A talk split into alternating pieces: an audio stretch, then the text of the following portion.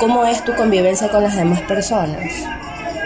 Pues eh, nosotros, todos, cada quien tiene un ciclo, eh, un tiempo, desde pronto o mucho tiempo que llevan ya consumiendo, pero a veces hay problemas, a veces hay gente que se desespera, eh, como yo, que no me pude contener el primer día, pero yo sé que bueno, pues yo sé que todos tenemos eh, un problema dentro de nosotros y cada quien en un mundo diferente. ¿Y han tenido problemas aquí entre, entre sí, ustedes?